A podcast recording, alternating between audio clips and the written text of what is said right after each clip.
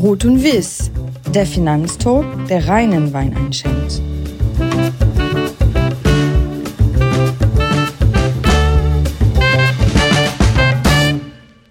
Ruth und Wies Goes Podcast. Moin, es ist wieder soweit. Ruth und Wies meldet sich aus der schönsten Stadt Deutschlands. Einen wunderschönen Abend aus Köln. Bevor ich zu meinem heutigen Gast komme, auf den ich mich unglaublich freue, möchte ich mich bei euch allen für den tollen Zuspruch für die Folge Nummer eins mit Malte Dreher bedanken. Wie es scheint, ist der Aufschlag gelungen. Heute also Folge Nummer zwei und zu Gast ist Eckhard Sauren. Der Mann, dem es gelungen ist, jedem Teilnehmer unserer Branche, na sagen wir fast jedem Teilnehmer unserer Branche, ein Glas Kölsch zu servieren. Kein Mensch in unserer Branche steht mehr für Ruth und Wies, ob im Mannheim auf dem Vorkongress, beim Ausschank von Kölsch oder wegen diverser anderer Gründe. Ecki, grüß dich. Ja, hallo, herzlich willkommen. Hallo Olli. Das Motto heißt, Ecki, hol den Wein, es geht um dich, wir müssen reden. Und dann würde ich sagen, dann fangen wir auch an. Ich komme jetzt mit einer kleinen, kurzen Zusammenfassung über all die Dinge, die man über dich wissen sollte. Und das sind für mich die folgenden Punkte. Ecki ist das Urgestein der Dachvorbranche in Deutschland.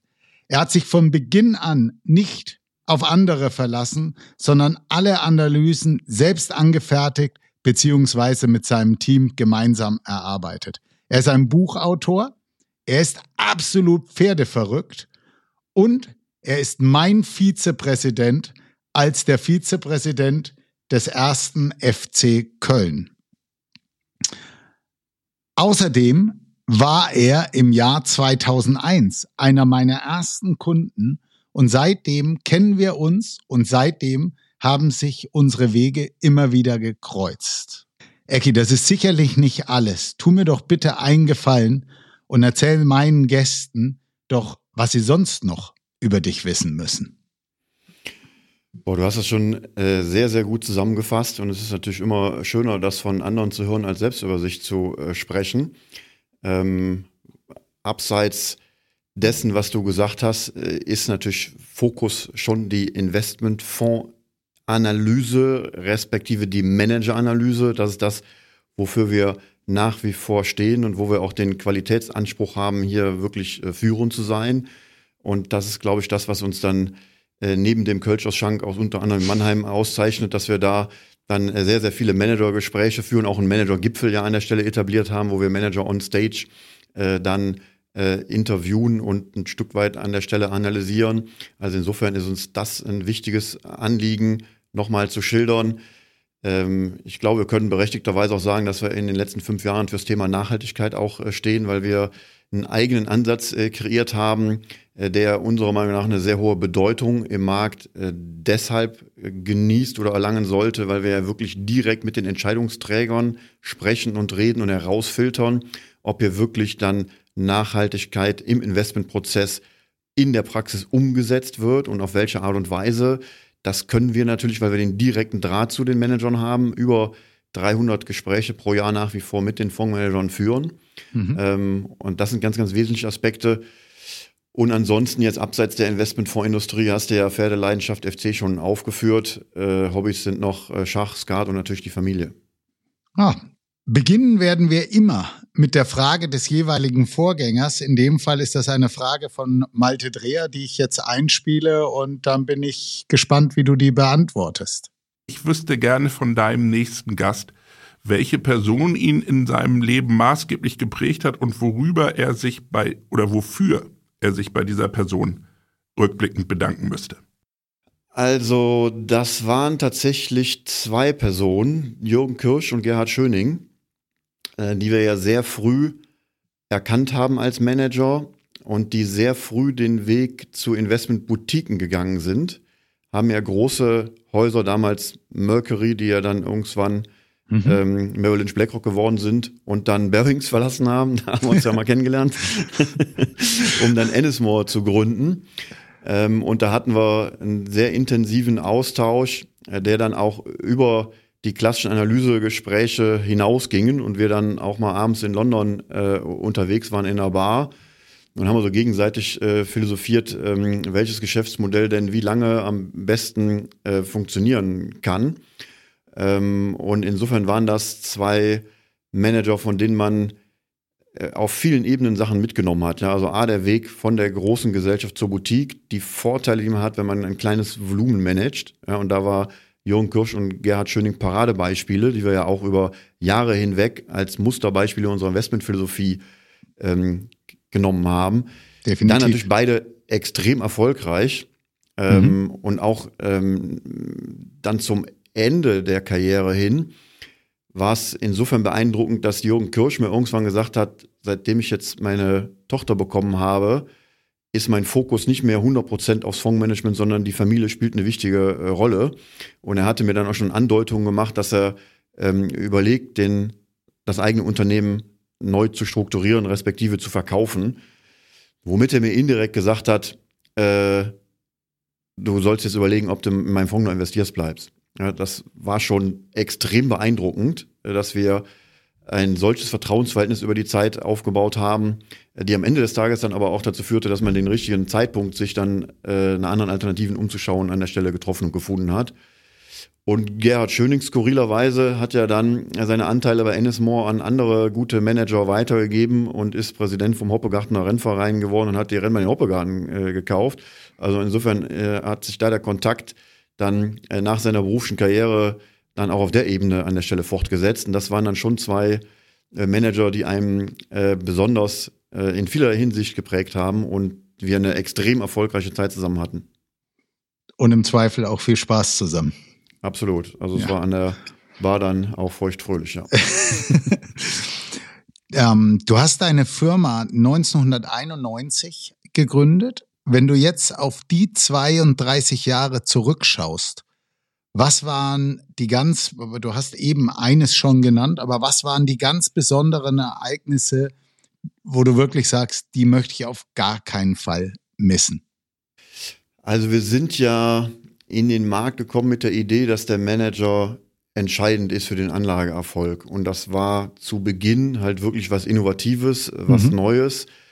Äh, und es war ein Stück weit unsere Mission, äh, das im Markt zu prägen. Und äh, die erste Fond-News, die wir herausgebracht haben, wo wir das analysiert haben und anhand verschiedener Charts dargestellt haben, dass immer in dem Zeitraum, in dem Manager, beispielsweise Alan Louis damals, äh, den äh, Fidelity Southeast Asia oder Special Situations gemanagt hat, dann immer sehr erfolgreich war, bis es dann einen Kollegen übergeben hatte, wo er dann zum Durchschnitt war. Und wir äh, mit dieser Geschichte dann auch in den äh, Medien entsprechenden Aufschlag bekommen haben. Ähm, das war schon äh, sehr, sehr äh, prägende Zeit, weil wir äh, wirklich dann auch unseren Beitrag, glaube ich, geleistet haben, in der äh, Industrie aufzuzeigen, äh, wie bedeutend der Manager ist und vor allen Dingen bei den Investmentberatern, ja, weil das originäre Interesse der Fondsgesellschaften war ja nicht unbedingt den Manager in den Vordergrund zu stellen, sondern die stellen natürlich lieber ihre Marke in den Vordergrund. Und da, glaube ich, haben wir äh, eine sehr wichtige Rolle für den Markt eingenommen, hier äh, klarzustellen, wie denn äh, in dem ganz, ganz großen Teil der Fälle die Entscheidungsprozesse äh, ablaufen und dass hier wirklich der Manager am Ende absolut ähm, entscheidend ist. Und wie du ja schon angedeutet hast in der Frage, waren natürlich ähm, dann einzelne Personen, die dann den Weg von einer großen Gesellschaft zu einer Boutique gegangen mhm. sind, äh, sehr, sehr einschlägig, weil es im Grunde mit dem zweiten Eckpfeiler unserer Anlagephilosophie, dem Fondsvolumen, dann äh, einherging, weil wir hatten da dann die Idealkonstellation guter Manager mit überschaubarem Fondsvolumen und das gibt halt eine Menge Alpha-Potenzial und das Alpha-Potenzial ist ja das, was wir mit unseren Manager-Analysen immer gesucht haben und auch in der Beraterschaft und in der Kundschaft immer wieder geäußert haben, dass man auf lange Sicht halt darauf achten sollten, sich Manager mit Alpha-Potenzial zugänglich zu machen, weil man hier dann äh, am Ende des Tages Überrenditen ohne zusätzliches äh, Risiko erzielen kann. Und das ist ja eine Fahne, die wir immer wieder hochgehalten haben und die jetzt insbesondere in den letzten Jahren, wo die passive Industrie immer populärer wird ja. und die Argumente der aktiven Industrie äh, im Prinzip immer stärker nach außen getragen werden müssen, um dann, äh, ja mittlerweile muss man ja fast mhm. schon sagen, Gegenpol zu setzen. Äh, und da sind wir natürlich auch im Markt sehr aktiv und versuchen immer äh, gute, wichtige Argumente für die aktive Industrie ähm, zu, zu finden und in jüngster Vergangenheit und auch ein Argument, was viel unterschätzt ist, ist das das Diversifikationsargument, was wir natürlich gerade auch mit unseren Dachfonds sehr gut in der Praxis umsetzen äh, können. Äh, und von daher hat sich tatsächlich das im, im Zeitverlauf ein Stück weit äh, äh verschoben, was man da äh, stärker nach außen hin kommuniziert. Aber das sind so wesentliche Eckpfeiler der, der Berufsgeschichte. Und sagen wir mal, äh, Sau und Golden Awards, wo wir dann äh, die Idee hatten, auch diesen Manager-Ansatz in ein, ein, Rating zu übertragen und in einer äh, Ver Veranstaltung zu gießen, wo dann äh, weltweit Manager eingeflogen kamen, um dann die Ehrung entgegenzunehmen und dann auch auf der Bühne äh, live ähm, dem Publikum mitzuteilen, wo sie sich vom Markt abheben. Das waren schon äh, tolle Erlebnisse, die wir da ähm, ja auch mit vielen gemeinsam dann erleben konnten. Dann lass mich da nochmal einhaken, weil mir fällt da ein, der sauren Vorgipfel ist ja zur absoluten Unzeit immer beim Vorkongress. Ihr seid ziemlich am Ende, am ersten Tag und der Laden ist jedes Mal proppevoll. Das liegt natürlich nicht nur an dir alleine, sondern du schaffst es auch, die Gäste zu bekommen, die man, die man dort hören möchte. Was ist das für ein Gefühl für dich, wenn du da stehst? Da sitzen 2000 Leute, 2000 Branchenteilnehmer und hören gespannt zu, welche Fragen du den Kaldemorgens, den Berts dieser Welt äh, stellst. Was ist das für ein Gefühl für dich? Wie, geht's dir da? Also mir geht's da gut, äh, weil es halt äh, die originäre äh, Arbeit an der Stelle ist. Und der Manager Gipfel ist ja entstanden bei unserem 20-jährigen Firmenjubiläum, weil wir den Gedanken hatten, wir wollen nicht nur äh, feiern, sondern wir wollen halt inhaltlich auch was vermitteln. Ähm, das hatten wir damals in, in Köln dann praktiziert, im Tanzbrunnen und vorher im, im Turm. Ja. Ähm, wo die Kollegen ja von der anderen Rheinseite auch sitzen. Und die waren ja dann ebenfalls äh, zu Gast mit Dr. Jens Erhard Peter Huber, also auch schon eine Wahnsinnsrunde äh, beim ersten Mal.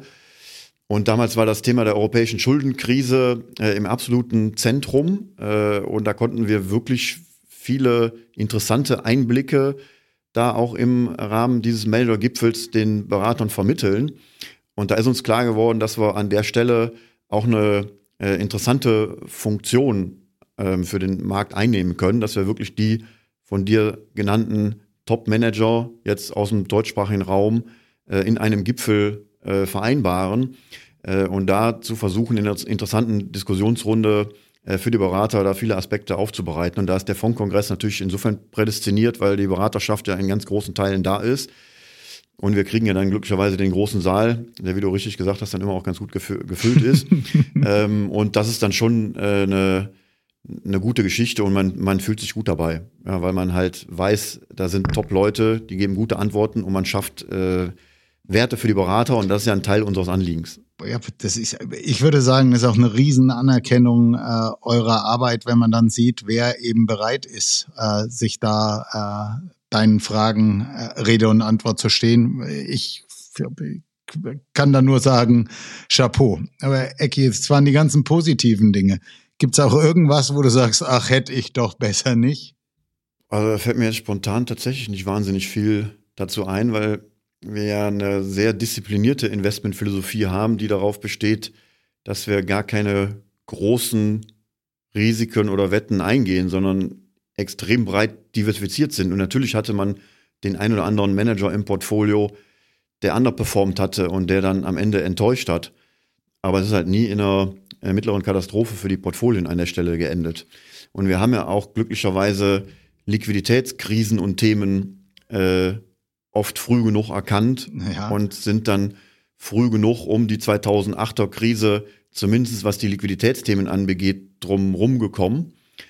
Ähm, also von daher haben wir tatsächlich und das ist insofern erwähnenswert, weil es in der Industrie gar nicht so häufig vorkommt, dass es Dachfondshäuser gibt, die über 20 Jahre existieren. Da, da, da gibt es nicht mehr viele von. Also wenn man überlegt, wer waren denn die Wettbewerber vor 20 Jahren, ja. da fällt einem nicht mehr wahnsinnig viel ein.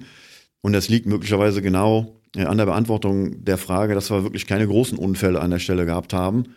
Und daher gibt es jetzt auch nicht die eine Situation, wo ich gesagt habe, boah, hättest du das mal äh, auf keinen Fall gemacht. Ecki, in diesem Podcast sind immer wieder Wegbegleiter gefragt, meinem Gast äh, auch eine Frage zu stellen. Unser beider lieber Freund und guter Bekannter hier in der Vorbranche, der Björn Drescher von Drescher und Sie, der hat mir zwei schöne Fragen für dich gesendet und ich fange mal mit der ersten an. Lieber Ecki, als ich hörte, dass du zu Olli in die Sendung kommst, lag die erste Frage natürlich gleich auf der Hand. Was macht ein Freund von Hopfen und Malz in einem Wein-Podcast? Verstößt das nicht gegen das Brauchtum? Brauchtum. Erstmal ist ja so, wenn man sowas äh, das erste Mal macht, wie heute den Podcast, dann ist es äh, neu. Wenn man das zweite Mal macht, dann ist es Tradition. Wenn man das dritte Mal macht, dann nennt man es in Köln schon Brauchtum. Das für die Nicht-Kölner vielleicht kurz erwähnt. Und natürlich äh, ist Kölsch Karneval und der FC äh, bei der Brauchtumspflege relativ weit äh, vorne. Und ein, ein Kölsch in einem Kölner Brauhaus, frisch gezapft, ist natürlich eine hervorragende Geschichte. Und ich war glücklicherweise aber im letzten Jahr, ich würde behaupten, sowohl an der Stelle, wo man äh, Bierkultur auf sehr besondere Art äh, erleben kann, nämlich in Köln, als auch äh, Weinkultur auf sehr besondere Art erleben kann, nämlich in Bordeaux. und von daher würde ich sagen, dass ich mich spätestens mit dem Bordeaux-Besuch letztes Jahr für dieses Webinar hier qualifiziert habe. Das, das freut mich. Und ich hatte neulich mit dir auch mal ein Gespräch, wo ich sagen würde, ähm, das Interesse von dir geht definitiv über Kölsch hinaus und deswegen bist du auch ein toller Gast hier. Kommen wir zum Thema Wein. Wenn du die 32 Jahre Revue passieren lässt, die du hier in der Branche ja unterwegs bist, was war denn das Verrückteste, was du zum Thema Wein und Investmentbranche erlebt hast? Der tollste Wein, der dir vorgelegt wurde, was auch immer, irgendwas, was bleibend war. Oder der Schlimmste. Also, wenn man 32 Jahre zurückblickt, dann ist schon so, dass das Leben zu kurz für schlechten Wein ist. Das ist eine Erkenntnis, die man im Zeitverlauf dann doch äh, gewinnt und die, die Durchschnittsausgabe pro Flasche Wein ist dann im Zeitverlauf tatsächlich auch ein Stück weit äh, gestiegen. Ähm, in der Tat war ein äh, lustiges Erlebnis, äh, dass wir ähm, in der Bordeaux-Reise äh, in Saint-Emilion waren, haben uns das Städtchen angeguckt und Mhm. äh, auf der Rückfahrt ähm, ist der Taxifahrer dann noch an Cheval Blanc und an äh, Petrus vorbeigefahren. Äh, das ist ja immer das, was einem vorschwebt als das Ultimative. Und scherzhafterweise, als man dann vor der Eingangstor von Petrus stand, dachte man so ein bisschen, so könnte auch die Himmelspforte dann irgendwann mal aussehen. Aber ansonsten war Ja. der Blick auf den Weinberg äh, hochgradig ernüchternd, äh, weil man sah eigentlich äh, nichts, was irgendwie besonders oder äh, anders äh, sein sollte. Und dann äh, stand witzigerweise das Tor auch noch einen Spalt auf, äh, sodass ich mir nicht habe nehmen lassen, da dann mal äh, reinzugehen, um mal zu gucken, was denn dahinter passiert. Und dann konnte man durch eine Türe blicken, wo dann gerade eine Weinverkostung äh, stattfindet. Ja. Ähm, und dann habe ich mich da so mal langsam da hingeschlichen und dann kam der äh, Kollege dann raus und meinte, was ich denn jetzt hier wolle. Und dann ähm, habe ich gesagt, ja, ich würde gerne mal äh, einen Petrus testen. Ja. Dann meinte er, das ist only for professionals. Äh, und mit meiner Antwort, dass ich semi-professional bin, hat er mich dann lächelnd dann wieder nach Hause begleitet. Aber immerhin, ich habe es versucht. Ja, äh, du hast es versucht und äh, ich wäre jetzt äh, vor Neid dahin geflossen, wenn du mir gesagt hättest, dass er ihn wirklich ausgeschenkt hätte. Das war, Nee, ja, das toll. war nicht der, nicht der Fall. Ich habe auch noch keinen getrunken. Also ich glaube tatsächlich, dass dann irgendwann bei Wein auch die zusätzliche Schöpfung an Qualität nicht der Preisschöpfung äh, entspricht. Und daher kann man Ja. sich, glaube ich, die letzten ein bis zwei Prozent dann auch äh, ersparen. Und da ticke ich dann doch immer noch ökonomisch und wirtschaftlich. Ja, da komme ich einfach aus meiner Haut nicht raus. Äh, da würde ich den Petrus dann auch liegen lassen. ich sag ja immer, einen, einen teuren Wein auf einer Karte trinken, das kann jeder. Value for Money finden, das ist deutlich, deutlich schwer, schwieriger und ich finde das immer spannend. Ich finde es auch spannend, auf meinen Weinreisen die Sachen zu finden, die nicht obvious sind, sondern eben Sachen zu finden, äh, die noch Entwicklungspotenzial haben und irgendwann ist man dann froh, wenn man sie im Keller hat. Ja, passt so ein bisschen zu dem, was jetzt kommt. Kommen wir zurück zu deinem Job. Äh, was sind für dich oder euch aktuell die großen Themen der Investmentbranche und wie stellt ihr euch darauf ein? Ich habe eine Frage, die möchte ich gleich mit dazu nehmen.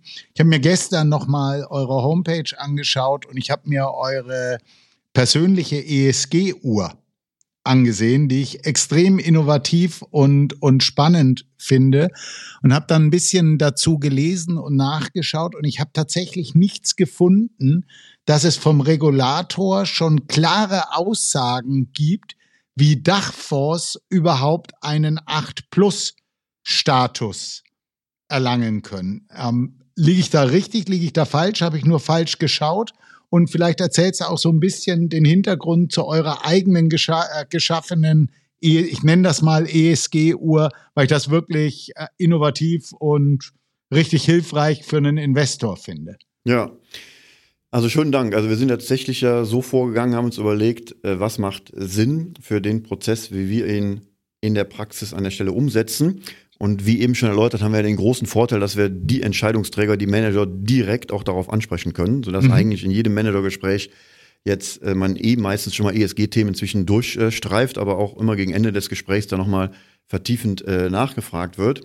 Und da wird äh, bewertet, äh, wie in der Praxis die Investmentphilosophie auch unter Nachhaltigkeitsaspekten berücksichtigt wird. Wir unterscheiden da zwischen äh, Umweltaspekten, sozialen Aspekten und Governance-Aspekten an der Stelle. Ja. Ähm, und darüber hinaus machen wir noch einen Portfolio-Check, wo wir uns dann wirklich die konkreten Portfolien anschauen und dann nochmal äh, durchlaufen lassen, sind da kritische Branchen an der Stelle, die man äh, verfolgt und nehmen natürlich auch immer äh, Einzelbeispiele heraus, die man dann mit einem Manager dann auch diskutieren kann. Ja? Und man kann natürlich über einzelne Beispiele ganz viele verschiedene Sichtweisen haben. Ähm, und da ist die Sicht der Fondsmanager äh, unserer Meinung nach viel entscheidender, als, als äh, zu versuchen, ein Ergebnis zu produzieren, ob eine RWE jetzt böse ist oder, oder ob sie gut ist, mal als Beispiel herausgegriffen, sondern äh, wenn Veränderungen äh, stattfinden zum Positiven hin und Veränderungsprozesse von Fondsmanagern äh, unterstützt werden, gerade auch indem sie sich aktiv einbringen, das sogenannte Active Ownership, äh, dann sind das genau die Aspekte, die wir sehr gut finden und die wir hören wollen. Und die können wir in unserer eigenen Rating-Systematik halt am besten zum Ausdruck bringen. Und diese Uhr haben wir halt deshalb äh, kreiert, um hier halt dann ein sehr einfaches äh, Zahlenwerk zu kreieren und es zu veranschaulichen. Äh, beispielsweise jetzt in unserem heute neu erschienenen Factbook, äh, wo man dann äh, pro einzelne Fondsidee sieht, wie die bei uns im Gesamtscoring abschneiden und dann okay. auch die Dachfonds insgesamt. Also sind wir da auch sehr transparent, weil wir glauben, dass wir mit der Transparenz auch wiederum dann Marktteilnehmer bewegen können, sich an der Stelle noch ein äh, Stück weit zu verbessern. Und was die Regulatorik anbegeht, ist es tatsächlich so, dass wir äh, innovativ vorangegangen sind, überlegt haben, was macht am meisten Sinn und haben dann die Regulatorik versucht zu überzeugen, dass es auch in die regulatorischen Bedingungen an der Stelle hereinpasst. Äh, und noch viel entscheidender für uns ist jetzt, ob wir Artikel äh, 8 plus sind oder 8, äh, ob, ob wir wirklich das Thema Nachhaltigkeit in unserem Namen tragen können. Äh, und ganz am Anfang, als wir den ESG-Score, äh, ich sage jetzt mal, erfunden haben, ähm, haben wir die Fonds noch Fokusfonds genannt, weil wir nicht wussten, ob wir mit unserer Denk- und Herangehensweise die Depotbank, den Wirtschaftsprüfer und die Behörde davon überzeugt bekommen, dass das ein sinnvoller, nachhaltiger Ansatz ist. Ja, weil die Industrie natürlich anders tickt. Die tickt ja viel quantitativer und möchte einfach ein paar Portfolien durchanalysieren, in gut und böse unterscheiden und sagen, das ist gut und das ist neutral und das ist äh, böse an der Stelle. Damit macht man es sich unserer Meinung nach aber zu einfach und in der Praxis unterstützt man das Wertvollste, nämlich potenzielle Veränderungen damit halt nicht. Und insofern äh, haben wir dann tatsächlich unseren Prozess sehr genau beschrieben. Das findet man in der Prozessbeschreibung auch auf unserer Homepage sehr detailliert und haben die auch komplett mit Wirtschaftsprüfer abgestimmt an die Behörde gegeben und haben es geschafft, als Dachvorhaus ähm, dann äh, nachhaltige Dachfonds an der Stelle zu erzielen. Ja, darüber hinaus haben wir aber beispielsweise auch Confirmations Letter kreiert, wo wir deutsche Mindestausschlüsse in unserem ESG-Fonds äh, gewährleisten. Okay. Und diese äh, Confirmation Letter sorgen halt dafür dann, dass die Fonds, die sich bei uns in den Nachhaltigkeitsfonds äh, qualifizieren, dann beispielsweise die ganzen äh, Mindestausschlüsse an der Stelle auch einhalten. Äh, und insofern haben wir auch im Nachhaltigkeitsbereich in mehrfacher Hinsicht eine bedeutende Rolle eingenommen, weil viele, äh, gerade insbesondere ausländische Gesellschaften, äh, wenn man vor allen Dingen mal an Amerika denkt, mhm. äh, denen war das, was jetzt hier in Europa und teilweise insbesondere nochmal in Deutschland on top in Sachen Nachhaltigkeit äh, dann da kreiert wird, äh, noch ziemlich fremd. Und da muss man teilweise Pioniersarbeit und auch ein Stück weit Überzeugungsarbeit an der Stelle leisten. Und da ist uns in vielen Fällen gelungen, äh, tatsächlich auch durch unsere Art und Weise sowohl der Interviews als auch der Nachfragen äh, dafür zu sorgen, dass sich Nachhaltigkeitsprozesse bei den Fondsgesellschaften dann tatsächlich auch verbessert haben. Ich fand das sehr spannend und ich fand es eben insofern spannend, dass ich äh, selber nicht in der Lage war, mir anzuschauen, was darf eigentlich ein Dachfondsmanager in Zukunft noch oder ich habe nicht wirklich etwas, äh, etwas gefunden, was ein Dachfondsmanager in Zukunft noch ma äh, machen darf, worein er investieren darf, wenn er wirklich äh, wie ein globaler Aktienfonds agieren möchte und dann den 8-Plus-Status haben will. Und da fand ich die Lösung, wie ich das bei euch gesehen habe, extrem innovativ und, und hilfreich. Glückwunsch dazu. Jetzt wird's deutlich privater. Oben sprach ich davon, dass du pferdeverrückt bist. Du besitzt einen eigenen Pferderennstall. Dazu hat Björn Drescher auch eine Frage, die spiele ich dann jetzt ein. Was ich dich schon vor einigen Jahren mal gefragt habe, aber mal wieder überprüfen könnte, Ecki, decken die Gewinne deines Pferderennstalls eigentlich per Saldo immer noch die Kosten?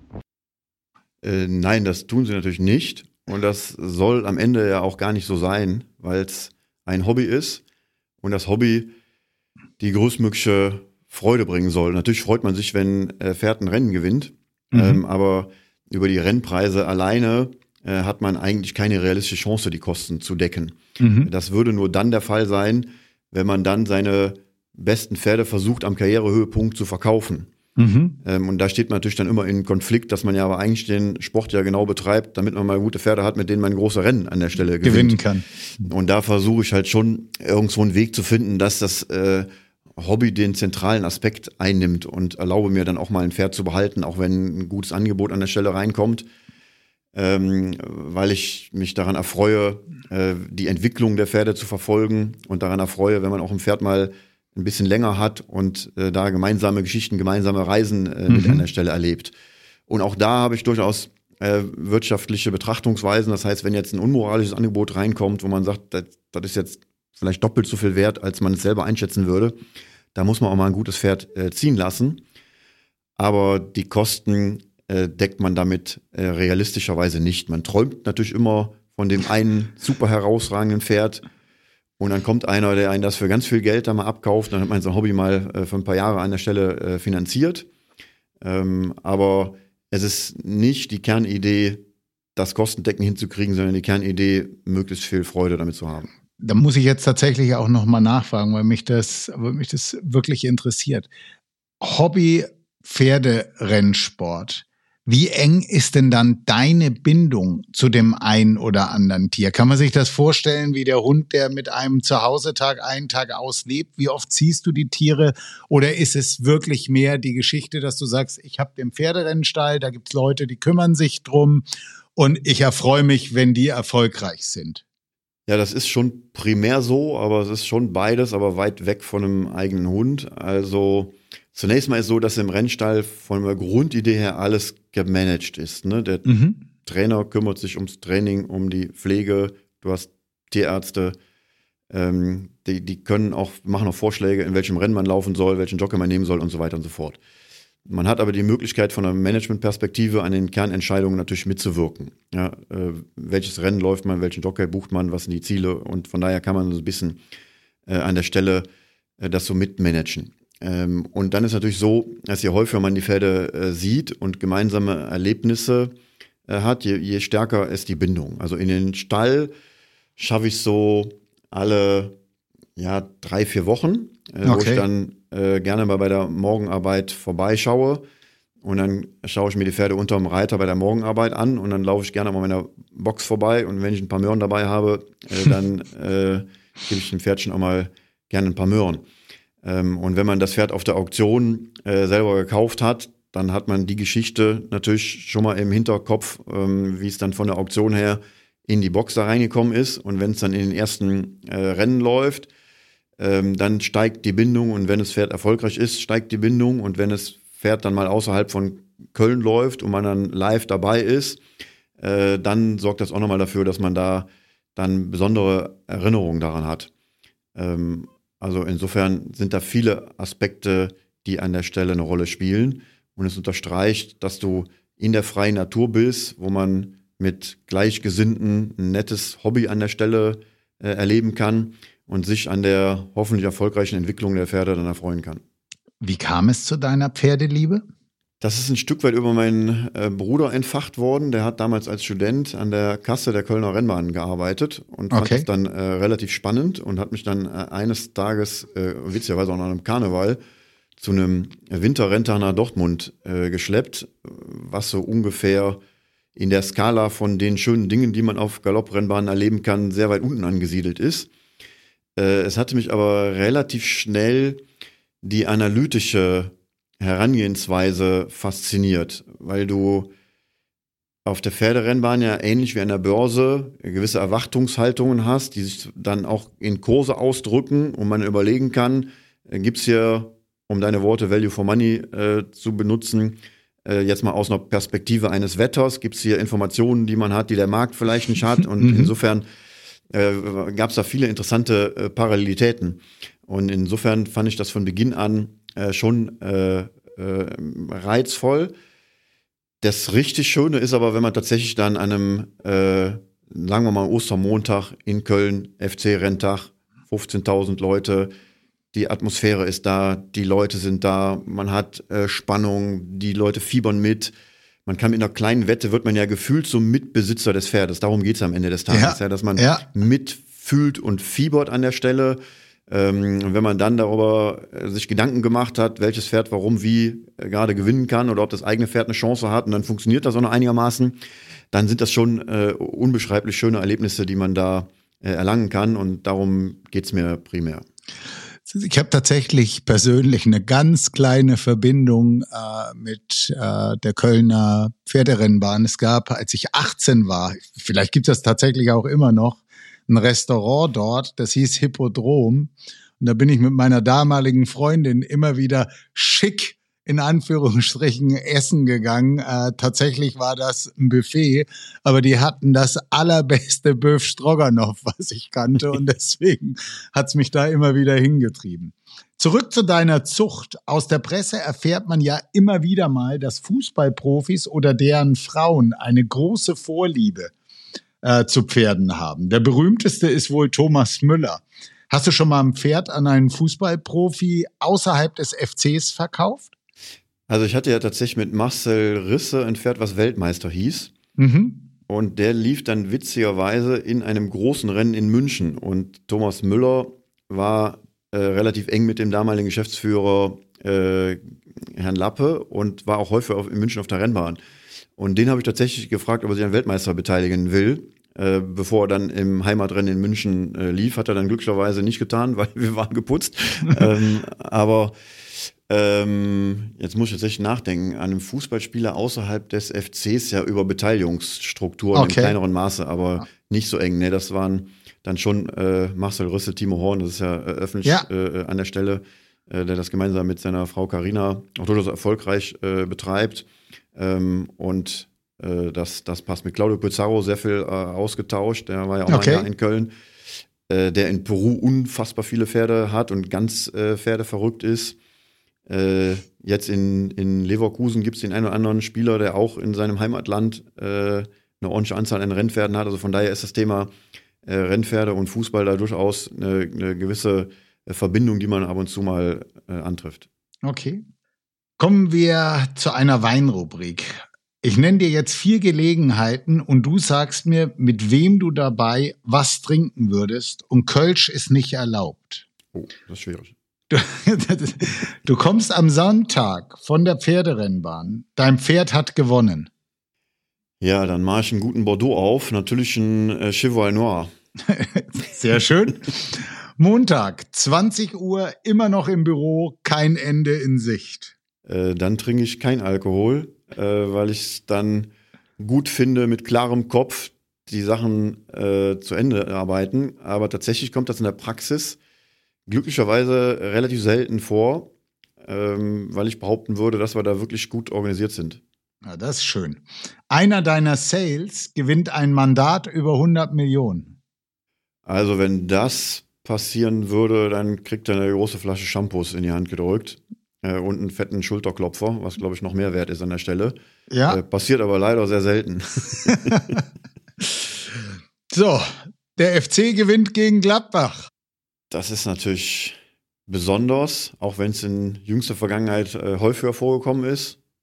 Und da würde ich dann tatsächlich dann, wenn Kölsch nicht erlaubt ist, was bei der Fragestellung echt unfair ist, äh, äh, glaube ich, ähm, not, notgedrungen dann, äh, oder nicht notgedrungen, da würde ich dann auch wieder beim Bordeaux landen, ne, weil es was Besonderes ist an der Stelle. Aber äh, ich hätte Kölsch getrunken. Ich habe dazu tatsächlich auch eine schöne Randnotiz, weil ich habe mir gedacht, dass es am Ende darauf hinausläuft, dass du sagst, es ist Kölsch. Kleine Randnotiz. Vor vielen Jahren durfte ich mit einigen wirklich weinverrückten Fußballfans aus Hamburg die Loge von Flossbach von Storch für Kunden verwenden. Und am Ende des Abends sagte unsere Bedienung, die dann in der Loge auf uns, äh, sich um uns gekümmert hat, er sei sich absolut sicher, dass an dem Abend im gesamten Stadion nicht so viel Wein getrunken wurde wie bei uns in der einzelnen Loge. Jetzt ist natürlich die Frage, wenn du das mit oben auch schon so beantwortest, ist etwa der Wein, der im Stadion ausgeschenkt wird, einfach von minderer Qualität nicht so gut oder trinkt der FC-Fan eben am liebsten sein Kölsch? Der trinkt am liebsten sein Kölsch. Wir haben ja Kooperationen mit Weinpartnern, von daher kann der Wein, äh, das kann nicht am Wein liegen. Es liegt einfach an dem herausragenden Kölsch und das ist zum Fußball einfach auch das passende Getränk. Und es ist ja sofort gezapft, frisch da und sehr gesellig an der Stelle. Ja. Und daher äh, liegt es an der, an der Qualität von Kölsch. Ich kann aber auch definitiv sagen, dass keiner von den Beteiligten, dass es dem am nächsten Tag schlecht ging, sondern der Wein war tatsächlich auch lecker, aber in Köln trinkt man beim Fußball halt Kölsch. Ich sagte eben, dass du auch Buchautor bist. Äh, liest du selber auch gerne? Nur Fachbücher oder liest du generell gerne? Nee, ich lese eher ungerne. Also ich lese tägliches Handelsblatt und mhm. lese auch immer so ein paar Medienspiegel, um da up to date zu bleiben. Relativ viele Notizen von Fondsmanagern Gesprächen und was von Fondsmanagern kommt, den wir sehr schätzen. Also das heißt, man überlegt sich schon sehr genau, was man äh, liest weil man ja eigentlich einen Informationsüberfluss hat. Aber Informationen von Managern, die schon unter Beweis gestellt haben, dass sie in ihren Bereichen überdurchschnittliche Fähigkeiten haben oder überdurchschnittliche Aussagen treffen über lange Zeit, da gibt's dann ähm, doch nicht so viele von. Das heißt, ich lese dann ganz bewusst sehr gezielt mhm. ähm, und ein Buch tatsächlich äh, eigentlich nur im Urlaub, äh, weil ich dann ansonsten immer so viel andere Sachen zu lesen habe, ähm, dass es ausreichend ist und ich dann nicht noch ein Buch zur Entspannung brauche, sondern ich würde eh sagen, ich bin einigermaßen entspannter Typ. Äh, da brauche ich nicht noch ein äh, Buch dazu zu lesen, aber im Urlaub äh, passt das dann schon. Dann frage ich dich auch nicht nach einer Empfehlung, sondern wir machen direkt weiter. Ähm, nun zum Thema, was uns beide in einer gewissen Form wirklich verbindet.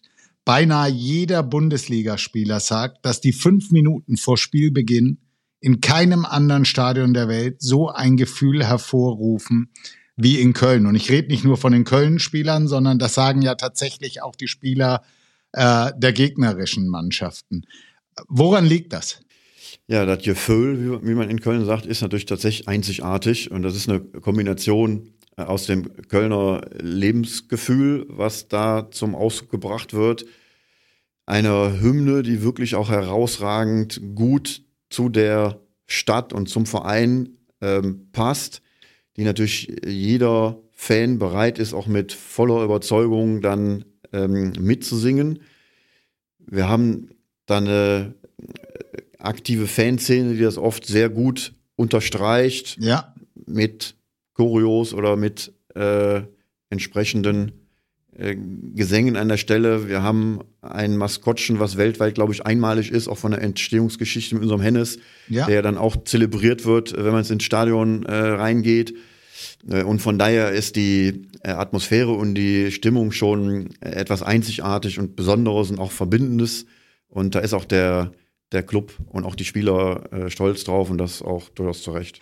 Mit Malte habe ich über seine Liebe zum FC St. Pauli gesprochen. Jetzt ist es ja bekanntlich in der jüngeren Vergangenheit gibt's viele Aufs und Abs beim FC und ich bin selber leid, leid geplagt, was das angeht. Was ist es denn, was äh, den FC zu deinem Herzensverein gemacht hat? Und wie lang gehst du da tatsächlich schon? Äh, wie, wie groß warst du, als die Liebe entfacht wurde? Ja, das war so mit sechs, sieben Jahren, als das dann sich zum FC ausschlug. Mhm. damals noch in der Nähe von Aachen wohnend, wo man natürlich immer zum Zur Alemannia. Aachen, äh, die dann äh, eigentlich immer in der zweiten Liga waren, Ja, FC in der ersten Liga waren. Von daher hatte ich das nicht äh, gebissen. Und das, ja, was waren die entscheidenden äh, ausschlaggebenden Punkte? Also es war schon teilweise, dass da wirklich ähm, erfolgreicher, schöner Fußball gespielt wurde. Ich kann mich noch genau erinnern an einen Europapokalabend, wo der FC Glasgow Rangers 5 zu 0 geschlagen hat ähm, und man die da äh, niedergerannt, niedergekämpft hat auf extrem beeindruckende Art und Weise.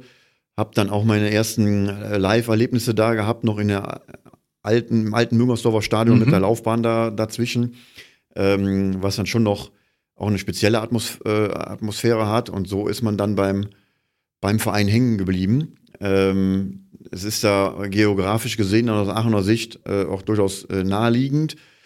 Und die Stadt Köln hat natürlich auch unglaublich fasziniert äh, Mhm. über das Lebensgefühl, über den Karneval. Und ich bin ja nicht zufällig in Köln gelandet, sondern es war ja am Ende des Tages die Wahlheimat, die ich mir äh, ausgesucht habe. Da war allerdings die Liebe vom FC schon noch deutlich äh, früher an der Stelle entstanden. Also insofern würde ich sagen, es ist schon sehr gut verbunden mit der gesamten Liebe zur Stadt und dem Lebensgefühl. Was war für dich der ausschlaggebende Punkt, deinem Verein so viel zurückzugeben, dass du dich auch noch dazu bereit erklärt hast, ihn in der Funktion des Vizepräsidents wieder zu befrieden und in ruhigere Gewässer zu führen? Weil das ist ja ziemlich deutlich auch die Aufgabe, die du in deiner Funktion inne, inne hast. Zumindestens für einen Fan, der auf den Verein schaut. Also erstmal danke für die Frage, äh, in der du ja implizit äh, gesagt hast oder angedeutet hast, dass man was zurückgegeben hat. Das ist natürlich die Zielsetzung, wenn man so ein Amt an der Stelle äh, übernimmt, was aber natürlich in einem Fußballverein auch sehr komplex hat und viele verschiedene Strukturen an der Stelle hat, dass man ja von Beginn an nicht so wirklich genau weiß, ob das äh, so funktioniert, wie man sich das äh, vorstellt. Im Grunde genommen war man mit dem Verein ja sehr eng verbunden und ich war in dem Wirtschaftsbeirat als das jüngste Beiratsmitglied dann aufgenommen worden vor 12, 13 Jahren Ja. und insofern halt damit verbunden. Dann bekommt man ja so eine Idee, wenn man so einen gewissen Einblick bekommt, äh, was vielleicht an der Stelle äh, zu verbessern wäre. Und da ist mal primär langfristiges Denken äh, zu nennen. Und das ist natürlich immer sehr schwierig, in einen Profifußballclub hereinzubringen, der jede Woche neu am Tabellenstand äh, gemessen wird und wo Ja. die Aufregung äh, rund um die Medien und natürlich insbesondere in Köln äh, an der Stelle besonders äh, groß ist. Und äh, fußballerischer Erfolg ist ja dann sowieso immer auch nicht so ganz so einfach planbar, insbesondere kurzfristig eigentlich nicht planbar, weil es immer sehr eng äh, an der Stelle ist. Ja, und ist Aber in Köln ja aus Fansicht auch relativ. Das ist äh, auch nochmal speziell an der Stelle. Wobei wir tatsächlich festgestellt haben, dass viele Fans auch sehr mit realistischen Erwartungen unterwegs sind, wenn man diese dann auch mal ausspricht. Ähm, und das haben wir uns von Beginn an halt zu Herzen genommen. Wir haben gesagt, wir wollen mit einem realistischen, langfristigen Plan an die ganze Sache rangehen und wollen versuchen, den durchzuziehen. Und das ist uns in weiten Teilen tatsächlich gelungen. Da hat man natürlich auch das eine oder andere Quäntchen Glück gebraucht, dass es dann äh, gereicht hat, in der Klasse zu bleiben und man dann auch bei der Personalauswahl äh, die richtigen Weichen äh, gestellt hat, weil man kann sich natürlich noch so viele langfristige Gedanken und Matchpläne und Ideen an der Stelle entwickeln. Wenn man dann absteigt, dann ist es trotzdem an der Stelle alles erstmal schlecht und schwierig und dann weiß man auch nicht, ob man den Job tatsächlich so langfristig ausüben kann, wie man sich das ursprünglich äh, gedacht hat. Aber Ja. davon muss man sich ein Stück weit frei machen. Ich für mich selber habe gesagt, verlieren kann ich dabei nichts. Man versucht hier eine klare Strategie, klares langfristiges Denken mit den Vorstandskollegen und den Gremien, die das äh, alle mitgetragen haben, zu implementieren. Ähm, und wenn es gelingt, dann wäre es ja wunderbar. Und wenn es äh, nicht gelingt, äh, okay, dann ähm, muss man sich davon auch frei machen, dass das dann nicht äh, zwingend ein persönliches Versagen ist. Es wäre natürlich besonders tragisch gewesen, weil es den eigenen Herzensverein an der Stelle äh, trifft. Ja. Aber ich glaube, es ist wichtig, dass man sich äh, versucht, von äh, zu vielen kurzfristigen Themen so weit wie es geht frei zu machen und da wirklich sehr langfristig und konsequent versucht, den Weg zu gehen. Und das ist der Weg, den wir die nächsten äh, fünf, sechs, sieben, acht, neun Jahre gehen wollen, äh, was nochmal zum Ausdruck bringt, wie langfristig wir tatsächlich nach wie vor denken. Und wir sind ja bewusst auch bereit, den sehr schwierigen Weg zu gehen und den Verein finanziell zu stabilisieren, Ja. der nach wie vor finanziell extrem angeschlagen ist. Äh, Christian Keller ihn zu Recht einen Sanierungsfall genannt hat, unser äh, Finanzgeschäftsführer, den wir bewusst ausgewählt haben, weil er genau auch die richtigen Fähigkeiten Ja. mitbringt, äh, dann die entsprechenden Maßnahmen äh, zu treffen und zu fällen und was jetzt auch alles konsequent an der Stelle äh, umgesetzt wird. Und von daher, ja, es ist schon jetzt auch äh, schön zu sehen, dass da viele Dinge äh, sich in die richtige Richtung bewegen und man da einen äh, Anteil dazu beigetragen hat. Bevor wir zum Ende kommen, Ecki, kommen wir zur Rubrik Poesiealbum. Ich habe es schon zum Malte gesagt, auch du musst keine Angst haben. Ich habe kein altes gefunden, wo, wo du dich äh, eingetragen hast, sondern ich möchte jetzt einfach von dir ganz schnelle Antworten, nicht politisch, sondern wirklich, wie du es fühlst, wie du es denkst. Und äh, dass ja die Gäste dich einfach noch ein bisschen besser kennenlernen. Was ist dein Lieblingsessen? Rinderfilet, Was ist dein Lieblingswein? ähm, also Bordeaux, Auden Saint-Emilion, nimm mal einen Margot. Dein Lieblingsmusiker? Ähm, meine Lieblingsband ist Marillion. Okay. die sich ja jetzt ein bisschen gesplittet haben, aber sagen wir mal Lieblingsband äh, Marillion. Okay. Dein Lieblingsfußballverein außerhalb von Deutschland? Würde ich jetzt mal aus der Not heraus Liverpool nehmen, äh, wegen Kloppo und der ganz besonderen Fußballkultur äh, und weil es tatsächlich ja auch von ähm, Managern aus der Finanzindustrie sehr geschickt, sehr langfristig äh, gut aufgestellt wurde. Der Erfolg von Liverpool ist kein Zufall, sondern wurde wirklich auch extrem gut gemanagt. Mhm. Ähm, aber es hat deshalb so lange gedauert, weil tatsächlich äh, mein Fokus halt extrem auf Deutschland und auf den ersten FC Köln ausgerichtet ist. Ähm, aber äh, Liverpool hat schon auch tollen Fußball gespielt. Was möchtest du noch erleben? Nochmal mit dem FC international zu spielen, äh, ein Gruppe 1 Rennen im Pferderennsport zu gewinnen und nochmal zehn Jahre gute Performance und Outperformance der sauren Dachfonds. Ja, das ist schön. Für wen würdest du gerne mal kochen? Und kannst du überhaupt kochen? Äh, relativ schlecht, deshalb tue ich dem Medien ja keinen Gefallen. Herrlich. Und dann frag mich nicht. also ich habe jetzt äh, bei, einer, bei einer Vertragsverlängerung mal ähm, wichtige, Bedeu wi- wichtige Personen vom FC ähm, nicht bekocht, sondern aufgewärmt. Das hat einigermaßen funktioniert. Das stand aber die Effizienz im Vordergrund. Okay, dann kommen wir zur nächsten Frage. Karaoke. Welches Lied würdest du gerne schmettern? Boah, also ich singe furchtbar schlecht.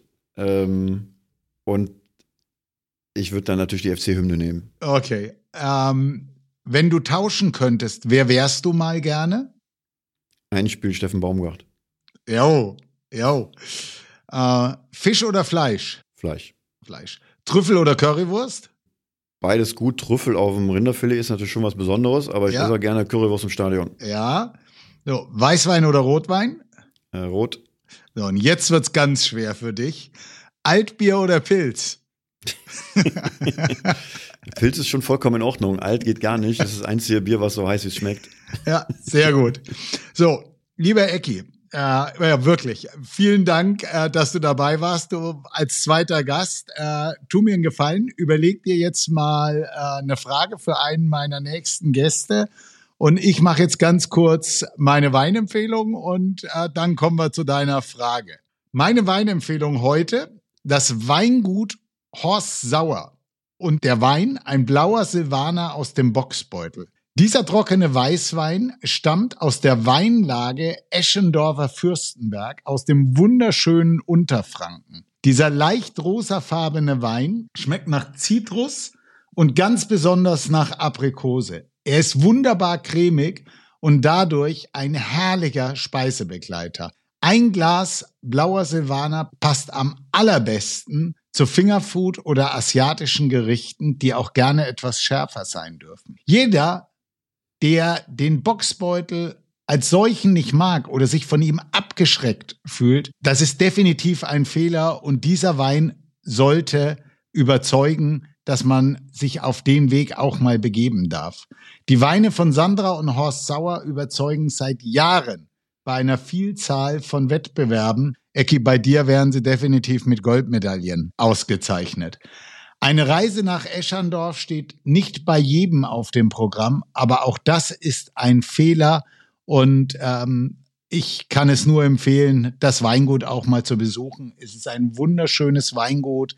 Äh, der Berg ist direkt dahinter. Es ist wirklich ein Erlebnis. Und ja, Ecki, dann kommen wir jetzt zu deiner Frage für einen meiner nächsten Gäste. Die Frage wäre, was wir gemeinsam als Gäste tun müssen, damit der Olli nächstes Jahr einen Kölsch-Podcast macht. das ist nett. Ein Kölsch-Podcast. Vielleicht können wir mal eine Sendung äh, zu dem Thema einschieben. Ja, also Ecki, nochmal ganz herzlichen Dank, dass du dabei warst, dass du dich bereit erklärt hast. Mir hat super Spaß gemacht. Ich hoffe, dass äh, das unserem Publikum auch wirklich Spaß macht. Äh, ich freue mich über Weiterempfehlungen, über Likes und ja, wenn alle, die heute dabei waren, auch in Zukunft wieder reinhören und allen anderen weiter sagen, dass es sich äh, lohnt, dabei zu sein, wenn es heißt, hol den Wein. Es geht um dich. Ecki, herzlichen Dank. Ja, schönen Dank. Hat mir auch sehr viel Freude gemacht und ich hoffe, dass das eine oder andere Wertvolle dabei war. Ja, das glaube ich wohl. Danke. Dank dir.